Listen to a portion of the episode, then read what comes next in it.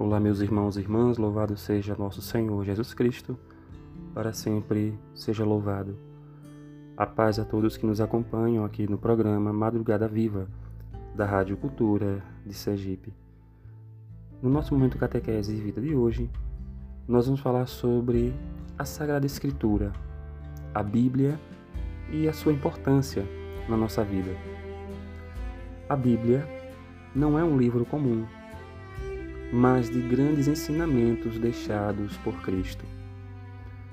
O fator mais importante que classifica a Bíblia como o livro mais singular é a influência que ela tem sobre a vida dos homens.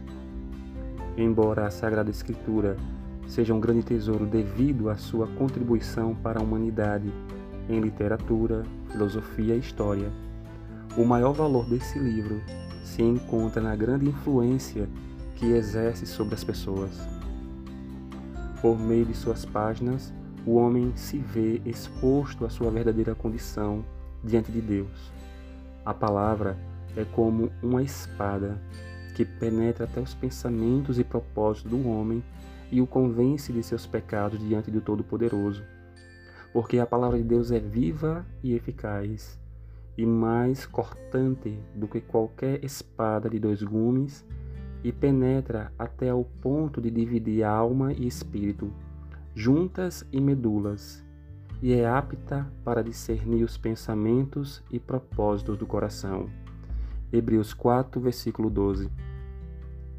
No curso da história, muitas pessoas famosas foram movidas a crer em Cristo e a ler a Sagrada Escritura. O imperador francês Napoleão, após ter sido derrotado e exilado na ilha de Santa Helena, confessou que, embora ele e outros grandes líderes tivessem fundado seus impérios com o uso da força, Jesus Cristo edificou seu reino com amor. E também confessou que, embora pudesse reunir seus homens em torno dele, em prol de sua própria causa, ele teria de fazê-lo falando-lhes face a face.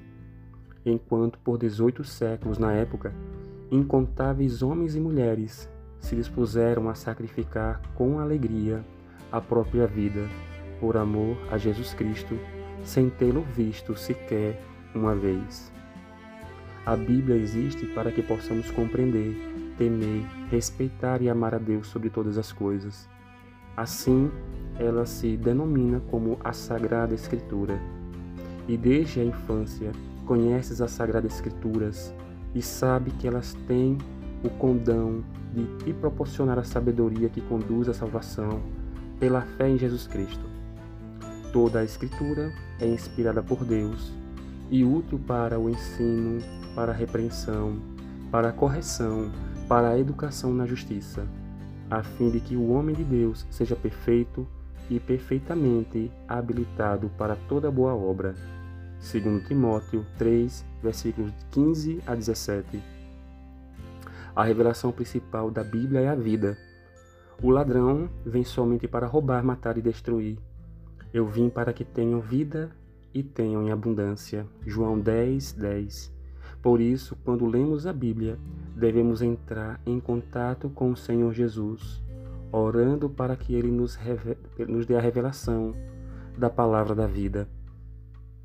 Tomai também o capacete da salvação e a espada do Espírito, que é a palavra de Deus com todo o coração e súplica, orando em todo o tempo no Espírito, e para isso vigiando com toda perseverança e súplica por todos os santos, orando também para que sejamos capacitados pelo Espírito Santo para viver a palavra de Deus e não apenas conhecê-la em nossa mente, pois o simples fato de conhecermos a Bíblia não nos faz cristãos. Os judeus cometeram esse erro, pois eles examinavam as Escrituras, mas não conheciam a pessoa do Cristo. O importante é conhecer o Cristo, porque Ele é a palavra viva, a palavra que se encarnou, Ele que se fez carne e habitou entre nós. A igreja não é a igreja do livro, mas é a igreja da palavra que se fez carne e habitou entre nós. Glória ao Pai, ao Filho e ao Espírito Santo, como era no princípio, agora e sempre. Amém.